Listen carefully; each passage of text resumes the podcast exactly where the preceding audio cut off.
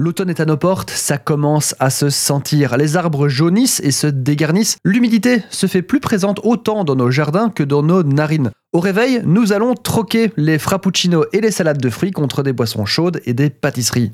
Croissants, chocolatines sont un mets de choix, mais pourquoi pas un peu varier les plaisirs avec les danoiseries.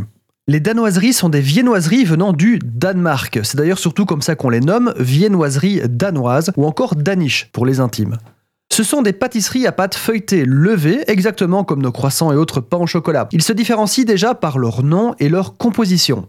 Appelée pain viennois en danois, elle serait apparue au 19e siècle suite à l'immigration de boulangers viennois au Danemark, suite à une grève du secteur. Ils amenèrent avec eux leur technique et leur savoir-faire et les Danois adoptèrent vite leur viennoiserie.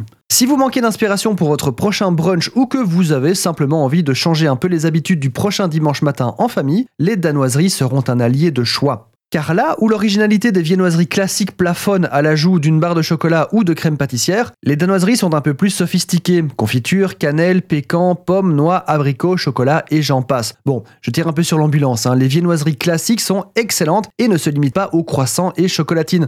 Mais laissez-vous séduire par un peu de changement, ça ne fait jamais de mal.